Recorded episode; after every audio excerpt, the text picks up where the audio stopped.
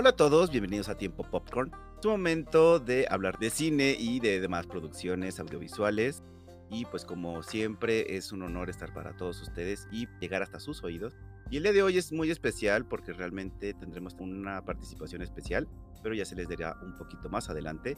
Pero por lo pronto le doy la bienvenida también a mis amigos Juan Carlos y Jorge. Chicos, ¿cómo están? Hola, hola, queridos palomeros, bienvenidos otra vez a una nueva edición de Tiempo Popcorn. Ok, Jorge, ¿tú cómo estás? Hola, hola, muy buenas a todos. Bienvenidos a Germán y compañía. Bienvenidos, un gusto. Ok, pues sí, ya estamos aquí completos, pero como les dije al inicio, tenemos también la participación de alguien especial, así que es un honor para mí eh, presentar a Marcus, que es un gran amigo eh, y que es el idóneo para el tema que traeremos para todos ustedes. Así que Marcus, bienvenido a Tiempo Popcorn. Hola, ¿qué tal, gente? Muchas gracias por la invitación y qué, qué bienvenida tan cálida, Germán. Es un gusto poder compartir nuevamente micrófonos en un proyecto distinto a lo habitual. Es un verdadero honor para mí estar aquí, hablando de esas adaptaciones que a mí tanto me gustan. Y además, pues un gusto conocer a Jorge y a Juan. Gracias por, por aceptar que Germán me invitara. Y este, pues sí, la verdad que estoy, estoy muy feliz, me siento, me siento a gusto porque este formato de podcast se me hace mucho más ameno, ¿no? Como para echar una, una plática de, de, estos temas, sobre todo abocado, pero principalmente al gran estreno que tuvimos hace, hace unos días, una semana más o menos. Y pues muchísimas gracias por la invitación, ¿eh? Qué, qué, qué, honra para mí estar aquí en, en Tiempo Popcorn. Gracias. Pues sí, qué bueno, Marcus, porque sí, estamos aquí eh, felices para todos ustedes, porque pues el día de hoy traemos un tema especial y por lo tanto eh, nuestra famosa entrada de qué es lo que estamos viendo. en esta ocasión no estará, porque sí es un tema bastante larguito. Y por favor, chicos, pues, ¿alguien quiere decir de qué vamos a hablar el día de hoy? Arráncate, Juan. Sí, con todo gusto. Eh, en esta ocasión hablaremos de adaptaciones de videojuegos a películas, es decir, todo lo que se ve o todo lo que se juega en consola, desde Nintendo, Xbox, PlayStation y PC al séptimo arte, al cine ya, ya escucharon lo que vamos a estar hablando, pero por eso es que traemos a, Marcus, que él es también un videojugador y creo que es un máster en esa área. Entonces, vamos empezando por lo habitual, que es las peores adaptaciones que consideramos nosotros. Eh, hay que hacer un paréntesis aquí. O sea, esta es una cuestión personal, no quiere decir que que automáticamente eh, todo el mundo tiene que coincidir con nuestros puntos de vista. Simplemente es lo que nosotros consideramos por eh, estar fieles al material original, que es el videojuego, y también porque si se nota que las actuaciones o el presupuesto o la historia fueron modificados de una forma que no le correspondía, pues eso es lo que vamos a tratar nosotros de hablar aquí. Entonces, eh, ya que tenemos aquí a nuestro invitado especial, por favor, Marcus, ¿alguna película negativa eh, con la que quieras iniciar. Por supuesto que sí. Y fíjate ahora que mencionas todo esto, creo que el primero que a mí se me vino a la mente tratando de buscar un ejemplo válido, refiriéndome a película que sea una adaptación de un videojuego, es Resident Evil. Las películas de Mila Jovovich a mí me gustan, pero al ser tan distintas al material original, y creo que el punto más importante de ellas, siendo que cada película a mi parecer fue a menos, la mejor fue la primera, la segunda fue decente, la tercera fue mala, la cuarta fue muy mala, la quinta fue pésima, etc. Es la primera que se me viene a la mente porque fueron las únicas adaptaciones de videojuegos que me parecían malas a las cuales les di continuidad. Normalmente no suelo ser como que muy dadivoso cuando el tema me parece aburrido. Pero en algún momento quizás me ganó el morbo al querer saber si de alguna manera podría yo ver algún detalle o se podría establecer algo más dentro del el argumento de estas películas o el guion que le hiciera interesante. Y desafortunadamente no. Así que para mí, la peor adaptación que sí vi, y la cual sí le di seguimiento durante mucho tiempo de mi vida, son las películas de Resident Evil, refiriéndome a las de las que tenían a Mila Jovovich como protagonista. Ya me gustaría hablar de otra que es Warcraft y este la de Monster Hunter, pero la verdad es que al no ser tan conocedor del medio de origen, no podría ayudar una opinión de saber si están bien o mal, pero Germán no me dejará mentir, él sabe que yo soy un fanático de Resident Evil, entonces es como lo que tengo mucho más cercano al material original y es lo que por lo mismo creo me resulta más decepcionante. Eh, Marcos, yo tengo una pregunta, una pregunta hacia ti. Eh, en la época cuando salió Resident Evil, a poco tiempo también salió Silent Hill. Claro. ¿Qué opinión te merece esta adaptación? Eh, refiriéndonos a que en juegos, digamos, de, terror o de suspenso, son como los más conocidos por todos, ¿no? Silent Hill y, Resident Evil. Sí. Para ti, ¿cuál de, o sea, ya, dice tu opinión de, Resident Evil. En cuanto a Silent Hill, ¿qué, ¿qué opinión te merece? Eh, respecto a la película, gracias, gracias eh, por mencionarlo. Este, fíjate que me gusta muchísimo la primera película de Silent Hill porque creo que la clave en las adaptaciones a película de un videojuego se trata de que no, no tienes esa perspectiva o no tienes ese control sobre el personaje, que es algo que sí te da el videojuego y no te da ninguna película. De ninguna manera, por más interactiva y por más que le quieras agregar. No tienes esa experiencia de sumergirte tanto en el juego. Entonces me parece que lo que de verdad puede nutrir una película como adaptación es el material con el cual tú expandas lo que ya sabes del videojuego. Y por eso mencionaba que las películas de Resident Evil para mí van a menos, porque empiezan con un buen concepto presentando un personaje original y tratando de darle un origen a algo que en ese momento no conocíamos, que era la corporación Umbrella y un poquito más de todo lo que implicaba esta farmacéutica. Eh, que al momento en que salió esta película no teníamos la idea y el bagaje que tenemos ahora de todo el lore de Resident Evil. Y eso es un punto a favor que tiene Silent Hill, y es que en Silent Hill decidieron tomar el juego y basarse enteramente en el juego para expandirlo. Hubo, unas adaptaciones, claro, hubo cambios, como es necesario en todos estas, en estos medios. Pero para mí la película de Silent Hill es una de las mejores y es una de las que también quería mencionar. Pero siendo contemporáneos, claro, Silent Hill y Resident Evil como grandes iconos de, de los juegos de terror, sobre todo en aquellos tiempos de la cuarta generación de consolas, me parece que si hablamos ya del terror o el género de los videojuegos de terror como adaptaciones de películas, solo se puede hacer o muy bien o muy mal. Y en este caso tenemos dos ejemplos. El de Silent Hill, que es muy buena, porque toman un poquito de lo que vimos en el juego, ampliándole, dándole una razón un poco más lógica, pero presentándote lo que lo hace interesante, que es toda esta dinámica de los dos mundos, de la pesadilla de esta chica que se me olvida su nombre, este que es la, causante de todo lo que vemos ¿no? en, el juego.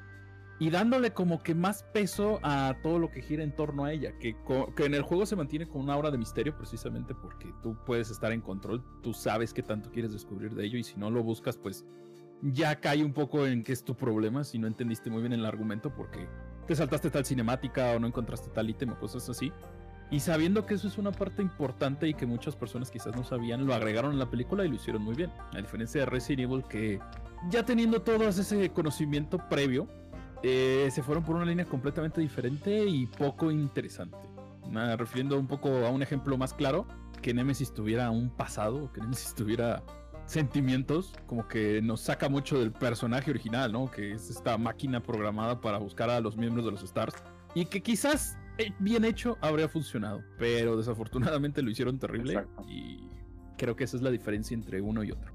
Y por supuesto ni mencionar la adaptación a, serie, ¿no? La que subieron a Netflix. Mm, sí, sí que... También fue un desastre. Sí, completamente.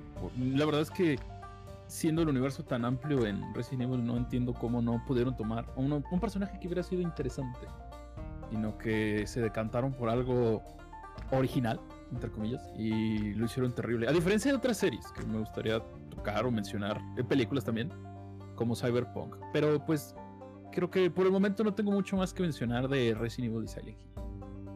Bueno, eh, yo quisiera hacer también un pequeño paréntesis por el hecho de que eh, después de, esta situación que sucedió con las adaptaciones de live action de Resident Evil, luego llegaron tres, eh, si no me recuerdo, son tres películas animadas que están situadas, o sea, como que sí siguen un poquito más la línea del juego y creo que eso fue como lo que se rescató, porque sí como lo menciona Marcus, llegamos a ese punto, ¿no? O sea, eh, no se respetó el material original de Resident Evil y se terminó haciendo una adaptación que al principio eh, prometía porque sí había elementos que pues estaban en el videojuego, que era como la mansión, eh, algunos nombres, como la empresa que genera todo este, este virus zombie y pues muchas otras circunstancias, ¿no? Que luego se van desarrollando.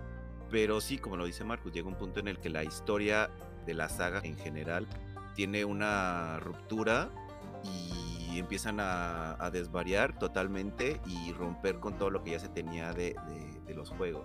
Eso yo nunca lo entendí, no sé por qué lo hicieron, pero pues también hay que verlo como una cuestión de negocios, ¿no? O sea, a lo mejor eh, lo que nada más buscaban era utilizar el nombre para atraer eh, pues eh, consumidores que la fueran a ver al cine y pues ya. Pero pues eso sí, este, sí está triste, por eso está entre las peorcitas. En el caso de Silent Hill me gustó más la primera porque sí sí te genera esta situación como de, de, supervivencia, que es como técnicamente se basa en este, este género de videojuego. Y como que sí está muy bien adaptado el suspenso y esta cuestión como hasta mental, ¿no? De cómo va cambiando los espacios y se convierten en otra cosa. Entonces eso me gustó mucho. Pero yo aquí abriría también con una de las clásicas que todo el mundo detesta hasta este 2023, que las cosas han cambiado, que es la de Super Mario Bros. de 1993.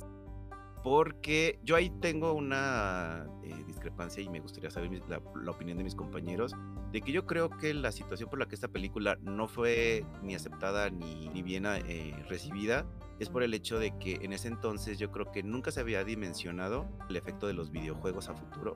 Y pensaron, ay no, pues ahorita es el juego popular y pues vamos a hacer lo que queramos. O sea, ya nadie se va a acordar en el futuro y quizás ya ni, si ni siquiera va a existir Mario Bros, ¿no? Porque por eso fue que ni siquiera respetaron como la línea de, de los personajes, ni su carisma, ni nada.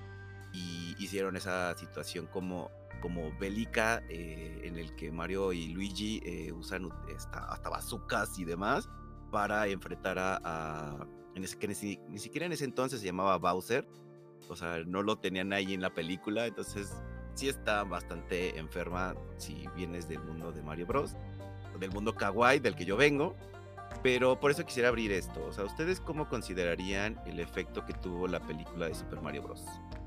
¿Alguien? ¿Pero te refieres la nueva o, o, no. o la de antes? Perdóname. La de 1993, o sea, la que fue como, digamos, no de las primeras este, adaptaciones, porque sí empezaron a salir más. Sí. Pero, este, ¿ustedes cómo considerarían el efecto que tuvo la película de Super Mario Bros? Eh, ok, para mí, que yo he sido gamer desde el Atari, eh, la verdad es de que a mí me dio mucha emoción saber que iba a haber una adaptación de un videojuego, porque en ese momento estaba esa de Mario Bros, estaba Street Fighter, y en su momento también hubo una versión china de Street Fighter, una adaptación con, eh, creo que Jackie Chan. Y a mí me, o sea, en su momento, con mi mente de niño, me gustó, dije, wow. Pero conforme vas creciendo y vuelves a ver y todo esto, si dices, híjole, qué basura. Y, y sí, la verdad es que yo creo que está, es, es de las principales dentro de la infamia de adaptaciones de videojuego a, al cine. La verdad es que sí, no es, es muy, muy mala. No, no, no tiene pies ni cabeza. Marcos. Eh, pues mira, yo a mí la película también, a mí no me tocó verla como en su estreno, yo ya la vi después, ya teniendo mucho más conocimiento de Mario. Y debo decir que al menos a mí en un comentario muy personal me agrada la comedia involuntaria. De hecho me agrada mucho que es tan diferente y tan extraña que ni siquiera me parece como que, ¿cómo decirlo? Mala o sea, no, ni siquiera la considero, vaya, de una manera, ¿no? Como, como tienes un producto que es tan extraño, tan raro, que no tienes como que esa noción, ¿no? De que eso genuinamente existe, es algo que, de lo que te acuerdas de pronto. Y eso lo digo porque yo, por lo mismo, no tuve esa expectativa, que supongo que es lo que... La expectativa es lo que más conlleva la decepción, sobre todo en las adaptaciones a videojuegos. En el hecho de que, pues sí, debe haber muchas personas que dijeron, va a ser una película de Mario, ¿no? Y siendo algo tan, ¿cómo decirlo?, tan esperado, algo que quizás está tan correlacionado a decir, pues va a ser un monito saltando y con colores bonitos y todo. Te presenten este mundo como tan sucio, tan gris, tan mafioso, tan extraño, este, sí supongo que eso o lo hubieran presentado muy bien o simple y sencillamente hubieran hecho la ahora va Sofía por el punto de comparación que tenemos a la película más reciente y pues a fin de cuentas en la memoria colectiva quedó como un muy mal producto. Pero creo yo que sí ha envejecido muy mal. Sí está fea. Pero ya queda más como un registro de, de lo que no hacer. ¿no? Es, es, un muy mal, es un muy buen ejemplo de todo lo que está mal y todo lo que se hace mal cuando se trata de adaptar un videojuego, que sí, en esos momentos era, era novedoso, ¿no? Y desafortunadamente, como dicen, echando a perder se aprende y a partir de ahí, no es que hayan aprendido y que todas las adaptaciones posteriores hayan sido maravillosas, sino que más bien se dieron cuenta de que no es tan fácil traspolar un medio como lo son los videojuegos al cine. Y entonces fue un trabajo de muchos años, en donde quisieron darse una idea de decir, ok, ¿qué es lo que hace entretenido ver un juego? Pero no, no jugar un juego, sino ver un juego. ¿Qué es lo que tú como espectador relacionas o correlacionas de un juego que conoces con los personajes que ya conoces? ¿Cómo podemos pasar eso a la pantalla grande? Y les tomó mucho tiempo el, el entender, el aprender y en darse cuenta que muchas veces estas películas funcionan por el fan service, porque nosotros ya tenemos una idea de lo que queremos ver. Nosotros estamos yendo al cine o estamos entrando a cualquier servicio de streaming con la expectativa de, ver algo familiar, porque ya tenemos un, una referencia, ya tenemos una fuente que conocemos casi a la perfección y entonces, en el momento en que eh, empezamos a ver esto y no está lo que nosotros esperamos ver, se genera la decepción. Y uno dice, bueno, este, ¿por, qué, ¿por, qué, estoy viendo Resident Evil y por qué no sale Leon Kennedy? ¿Por qué no sale Chris Redfield? Este, eh, y, al, ejemplo que, que, menciona Germán con Mario, ¿por qué este los Goombas son esos señores que tienen la cabeza así, o por qué Yoshi es un, un velociraptor chiquito, o, por qué están haciendo esto. O sea, ¿por, ¿por, qué no ve al Mario gordito, chiquito, bigotón, y ve a ese señor, y ve a Luigi que es lo mismo pero más alto y ni siquiera tiene bigote?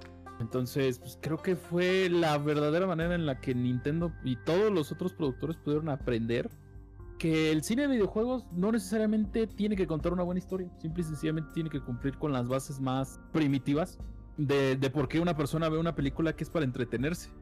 Y dejaron muchas cosas que intentaron hacer, quizás no por ser pretenciosos, sino más bien porque genuinamente no sabían qué hacer. Y se empezaron a enfocar en decir, bueno, la gente quiere ver a, a Pikachu hablando y haciendo chistes, peleándose con Charizard, o quieren ver a Sonic haciendo memes de sus propios juegos, o quiere ver a Mario este, en una escena de entrenamiento con, con, con música muy reconocible. Y a partir de ahí como que dijeron, vamos, vamos a darles eso. Y es lo que han estado haciendo no solo en adaptaciones de películas, sino también en series. Y han tratado de ampliarlo un poco. Y en una muy buena cantidad de ejemplos más recientes, más contemporáneos, lo han sabido hacer. Entonces, impacto de Mario en el cine, de la primera película, fue tan mala que a partir de ahí comenzaron a aprender y comenzaron a entender que adaptar un videojuego no es tan fácil. Yo creo que ahí la justificación, si es que existe una, es que el cine, todas esas productoras de cine tenían mucho más poder que en su momento apenas estaba arrancando lo que es Nintendo y Sega, ¿no? Entonces, entonces por supuesto que aunque tuviera un poquito de influencia Shigeru Miyamoto en el guion o en la dirección o lo que fuera, dijeron no, en el cine, en, en Hollywood queremos esto, esto es lo que va a pegar, porque realmente era una lucha de egos en su momento porque no van a decir, estos videojueguitos van a venirnos a decir cómo vamos a hacer las cosas, no, el cine es así, eso es lo que se va a vender, hay que hacer una historia, como tú dijiste, más oscura, que a lo mejor atraiga otro tipo de, de audiencia, yo qué sé, y creo que fue ahí, creo que el error ahí fue una lucha de egos, de querer hacer un producto para personas mayores, cuando el mercado era, eran niños, eran adolescentes y niños. Entonces creo que ahí fue el, el, error. Estuvo mal direccionado hacia dónde iba a ser ese, ese producto. Y ese fue el error. Ese, ese fue la situación, lo que pasó. Porque evidentemente los mayores no conocían de qué se estaba hablando y los que sí sabíamos era como, pues, ¿qué es esto que está pasando? ¿Así lo ven los adultos o qué, o qué onda, no? Pero bueno, como tú dices, de, de los errores se aprenden y, y, pues lo que pasa. Por eso se provocó el, la quemazón de los Nintendos, porque sí generó demasiada mala imagen Exacto. para los videojuegos. Y sí coincido mucho y fue por eso que mencioné este tema como, como debate, porque yo sí creo que en ese momento, como dijo Juan Carlos, creo que no se dimensionó lo que iba a ser realmente la industria de los videojuegos como tal y la potencia que tendría en ese momento sí pudieron haberse dado el lujo de decir, ¿sabes qué? Nosotros tenemos el poder y vamos a manipularlo como nosotros queramos. Pero se dieron cuenta de que no, o sea, que ya estaba empezando a surgir un montón de gente que dice, a mí no me vas a cambiar a mi Mario ni a mi Luigi. Uh -huh, claro. Nada más por tus ganas, ¿no? Porque creo que también aquí, como lo dijo Marcus, de aquí se empezaron a hacer las cosas un poquito de forma más aceptable. Porque ya viniendo las películas de Mortal Kombat y Street Fighter, que en su momento pues sí tuvieron que elegir actores que supieran artes marciales o entrenarlos bastante uh -huh. bien para que la película no se fuera como si se trata de una película de peleas que los personajes no pelean pues es así como que pues, nadie la va a ver O sea, ya aprendimos de que en Mario Bros, si el personaje no, no brinca plataformas o algo, pues no, no va a traer a ese público. No va a venir a ver mi película. completamente de acuerdo. Y los nuevos que ni siquiera saben qué es Mortal Kombat y con el, hasta con el simple nombre, pues se van a escandalizar, ¿no? Porque pues en ese entonces, pues también los valores y las estructuras, pues eh, una película que ya de entrada te dice la muerte, como que ya te deja con una expectativa diferente, ¿no? Entonces yo creo que por eso en, eh, estas dos películas en particular de Street Fighter y de Mortal Kombat trataron de hacer un poquito mejor las cosas. Eh, yo creo que ahí fue donde empezó esta eh, situación de poner un actor relativamente más conocido que los demás. En el caso de Street Fighter que pusieron a Jean-Claude Van Damme como Guile. Guile, sí que aparte digo, es el personaje estadounidense dentro de esta de este mundo de peleas de de, este, de Capcom. Sí, de Capcom. Y pues todos los demás, ¿no? O sea, incluso las versiones que eran más populares en ese entonces, que era eh, Ryu y Ken, eh, pues aquí como que los pintaron de una forma totalmente diferente a la popularidad que estaba en ese momento y también el personaje de Chun-Li creo que lo hicieron bastante bien para respetar que era el primer personaje femenino en el que se agarraba a trancazos en un mundo dominado por hombres. La historia sí está con muchos huecos y muchos porqués y demás, pero creo que en la cuestión de las actuaciones sí trataron de, dar esa proyección de los personajes y que eso se ha estado haciendo como un poquito más eh, énfasis en las siguientes producciones que nos ha llevado ya actualmente, como por ejemplo sucedió con The Last of Us, que sí, o sea, sucedió eso, ¿no? O sea, las actuaciones ahí sí fueron como, no tratando de, ser completamente la misma imagen que vimos en los videojuegos, pero sí mostrar un poquito más a saber quién es Joel, quién es eh, Ellie. entonces pues también, ¿no? a ese nivel tan descriptivo, eso es lo que hemos llegado ya en la actualidad.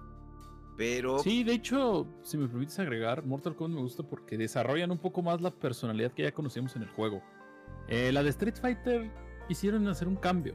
Mm, pero obviamente era para presentar a Gail, que es el americano, como el protagonista, ¿no? Y quitarle todo el mérito a Ryu, que pues es el que tiene el enfoque más correcto de lo que es ser un peleador callejero. Entonces, lo que hicieron en Mortal Kombat fue que un poquito de todo lo que define a Liu Kang y Kun Lao, que son los más este, parecidos entre ellos. Eh, lo agregaron con este tema del honor, de la familia, de su motivación para este, participar en el torneo. Le pusieron ahí una historia un poquito más correlacionada de lo que conocíamos en el juego en ese momento de Sonya Blade, de Norcross y Sally Jax. Eh, otros personajes que ya sabíamos que eran malos por muchas cuestiones dentro del mismo juego, por esos finales que nada más eran una pantalla de texto, como Kano, este, no recuerdo qué otros personajes salen por ahí. Y le quitaron un poquito del protagonismo a Sub-Zero y a Scorpion, que casi salen así como personajes eh, que están ahí para fastidiar un poquito a Liu Kang, que es el protagonista, si es que no mal recuerdo. Y de, cierta manera le, dieron el peso que necesitaban personajes que sí tenían una verdadera motivación o algo que en cine sí funcionaría, no nada más de hablando de una película de basada en un videojuego de peleas que no fuera nada más golpes, sino que hubiera un sentido un poquito más correlacionado a por qué estaban ahí, por qué estaban dando golpes o qué razones tenían. Y por eso creo que hay algunas diferencias en cuanto a lo que hemos visto de series de peleas, de lo que hemos visto en Street Fighter, que muchas veces sí se tratan de ir muy lejos y tratan de hacer cosas que no tienen para nada nada que ver con los personajes originales. A diferencia de Mortal Kombat que deciden agarrar un poquito de lo que ya saben y llevarlo a un punto un poquito más alejado, no quedarse en esa zona de confort de decir, la gente viene a, dar, viene a ver peleas, que sí lo vamos a hacer. Pero si estamos hablando de una serie más enfocada a los adultos, por toda la violencia, por todo eso que incluye, pues nuestro público es un poquito más pensante, por decirlo de una manera un poco burda y un poco este, grosera.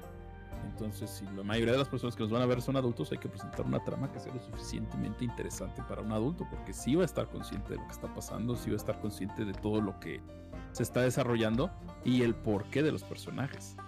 Entonces, me agrada mucho a mí también la película de Mortal Kombat y se me hace una muy buena adaptación, a pesar de que ha tenido dentro del mismo juego se han presentado modos de historia que son sobresalientes porque es una vinculación entre todos los personajes, más o menos como lo que vimos en la primera película sin querer presentarlo como si fuera poca cosa cada personaje, ¿no? sin que sea lo más importante su estilo de lucha, sino más bien su personalidad y el por qué lucha. que creo que es algo que también se fue desarrollando mucho más en los videojuegos eh, y en las adaptaciones de videojuegos, perdón, para evitar caer en esta, en esta monotonía de decir, pues es que el personaje tiene que hacer esto porque así lo requiere la trama, ¿no? Porque estás en un campo y tienes que correr para adelante para rescatar a la princesa porque no entiendes por qué, pero lo tienes que hacer. Entonces, sí me agrada todo lo que tiene que ver con, Mortal Kombat, me agrada mucho cómo en, su momento fue un hito. Sobre, a mí me gusta también la segunda parte que tiene ciertas críticas porque dicen que cambió muchas cosas, pero si nos evocamos a la fuente original, creo que respeta muchos paradigmas que ya estaban establecidos y que siguen siendo entretenidos, ¿no? La clave de estas películas es que fueron entretenidas. Quería saber qué pasaba después, qué le pasaba a los personajes y demás. Y creo que ahí es donde empezamos como a hablar ya de las películas que sí tienen una calidad un poquito mayor, ¿no? Que no son estos ejemplos tan malos de adaptaciones de cine. Oye, pero espera, espera. Espera, digo, eh, la verdad creo que también merece la pena que menciones a Raúl Julia, que fue su última película. Digo, de todo lo que ha hecho y, que fuera su última película, está cañón. Eso por un lado, y por otro, si me permites también mencionar, eh, el Mortal Kombat yo sí la vi también en cine cuando recién salió, y a mí en lo personal sí me voló la mente, eh, porque yo lo jugaba en, en, en, maquinita, en Arcadia, ¿no? Estaba, bueno, yo iba a Estados Unidos y entonces estaba en estos lugares de mini golf y ahí había maquinitas de arcade y todo esto y jugabas, ya sabes, este Golden Axe y jugabas Mortal Kombat y Street Fighter y todo esto, y ir al cine y ver Mortal Kombat, escuchar la música, que es lo que nos está haciendo, lo que nos está dando ahorita Mario Bros. En, la actualidad, en su momento Mortal Kombat te lo dio con ciertas frases que veías en el videojuego, con, con los personajes, con los fatalities, con la música de, Mortal, el, el, soundtrack original de Mortal Kombat, tú ves el disco y es una joya, o sea, de verdad es que está muy muy bueno ese disco Todavía hasta la fecha si lo escuchan, de verdad les vuela la cabeza en lo personal. Pero bueno, es lo que me gustaría al menos mencionar de, de Mortal Kombat, de la original de la primera y de, de, Street Fighter. Pues en su momento la historia también lo hicieron creo que muy Hollywood, pero, pero sí respetaron ciertos aspectos de los personajes que también eso se agradece, creo yo. Sí, yo creo que, o sea, poco a poco fueron como también aceptando y cambiando el concepto que, que, tenían ellos mismos los directores y las productoras sobre lo que querían este, agarrar del mundo de los videojuegos. Y bueno, pues realmente sí está interesante todo esto, pero lamentablemente creo que no nos va a dar tiempo para poder abarcar todo este tema sobre la adaptación de los videojuegos y creo que va a ser necesario hacer una segunda parte, así que por favor eh, pues no se despeguen, sigan aquí reproduciéndonos para que se enteren de esta continuación. Y ahora que pusimos las peores películas adaptadas, pues es momento de hablar de las buenas. Entonces, eh, Juan Carlos, por favor, dinos, eh, pues en dónde nos pueden encontrar. Sí, claro, recuerden que estamos en todas las plataformas más importantes, en Amazon Music, en Spotify y en Apple Podcast. Por favor, darnos seguir o suscribirse y ranquenos con cinco estrellas. Eso nos va a ayudar mucho a seguir subiendo de, puestos, a que la gente pues nos pueda encontrar más fácil. Bien importante también, estamos en Twitter en arroba tiempo popcorn. Ahí pueden eh, ver los enlaces a nuestras cuentas personales y, y hacer mención de qué películas quieren que veamos, analicemos, qué series, críticas, comentarios, pastelazos y pues qué emoción, qué emoción es el, el primer episodio que hacemos en dos partes, entonces pues esperen con ansia la segunda parte. Y pues nada, muchas gracias por, por estar aquí con nosotros, Marcus.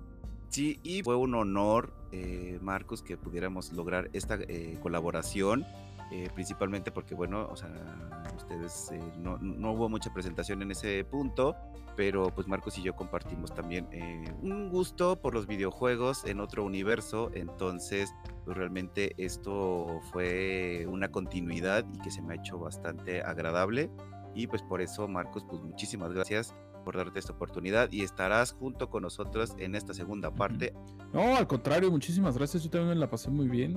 Este fue para mí un honor haber acompañados aquí en el programa. Sí, hay muchísimas cosas de comentar, pero este, por el pronto, pues, gracias por acompañarnos en este episodio. Esperamos que se hayan divertido y sí, este, sigan a, sigan aquí a Tiempo Popcorn en todas sus redes sociales, vale la pena. Yo estaba escuchando el, el último programa que subieron, estaba gustando bastante, pero ya cuando me di cuenta apremiaba el tiempo y ya era hora de grabar. Así que muchas gracias, Germán, por la invitación.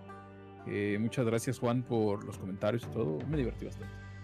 Ah, pues bueno, también por si no lo han notado, lamentablemente nuestro compañero Jorge pues no, no ha podido como que sumarse debido a que tiene problemas técnicos. Esperemos que pues, para la segunda parte eh, podamos contar con él, pero no se sabe. Esperemos que para ese entonces ya haya solucionado su problema. Si no, pues de todas formas saben que él también tiene su, su punto de vista y esperemos que nos lo pueda compartir. Pero pues, por lo pronto, pues nos vemos hasta la próxima. Adiós.